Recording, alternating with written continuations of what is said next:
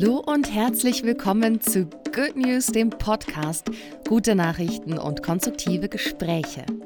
Wir haben den Namen verknappt und verkürzt, die Inhalte bleiben aber natürlich dieselben und wir werden auch weiterhin mit unseren Kolleginnen des Enorm Magazins zu interessanten Themen sprechen.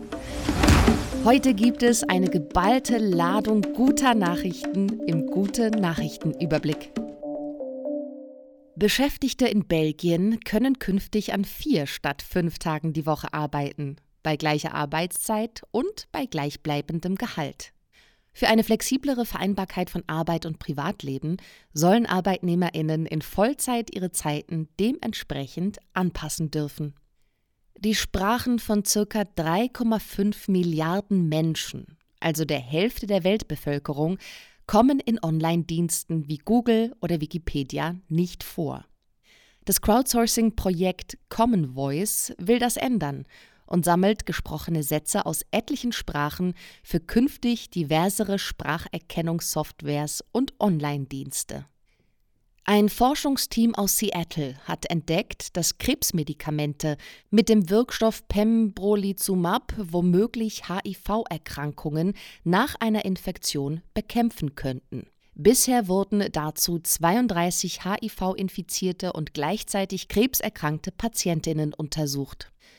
Das hessische Umweltministerium will die lokale Landwirtschaft enkeltauglich machen. Die für Weidetiere gefährlichen Kreuzkräuter sollen mit naturverträglichen Methoden bekämpft, die Böden mit Deep Farming entlastet und die Wälder so aufgeforstet werden, dass sie auch Lebensraum für blütenstäubende Insekten sein können. Bauchkrämpfe, Rückenschmerzen, Migräne. 90 Prozent aller Mädchen und Frauen in Deutschland leiden laut einer Umfrage der Erdbeerwoche unter Periodenbeschwerden. Spanien führte daher Ende 2021 in mehreren Städten Menstruationsurlaub für Betroffene ein. Auch Italien hat bereits einen Gesetzesentwurf auf den Weg gebracht. Die schwedische Stadt Visby wird jährlich von Zehntausenden Touristinnen besucht. Diese produzieren große Abwassermengen durch Toilettengänge. Forschende machen sich die Ausscheidungen nun zunutze. Sie sammeln den Urin in Spezialtoiletten ein und recyceln ihn zu nachhaltigem Düngemittel für den Gerstenanbau. Für mehr Kinderschutz. Die Stimmberechtigten in der Schweiz haben entschieden, dass Tabakwerbung künftig überall verboten sein soll, wo Kinder und Jugendliche sie sehen könnten. So darf Tabakwerbung nur noch gezielt an Erwachsene gerichtet werden, zum Beispiel in E-Mails. In Deutschland fühlt sich circa jede zehnte Person sehr einsam oder oft einsam. Durch die Corona-Pandemie wird sich das Problem noch verstärkt haben.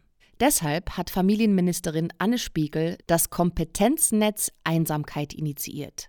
Praktische Hilfen und Forschung sollen gegen Einsamkeit in der Gesellschaft angehen.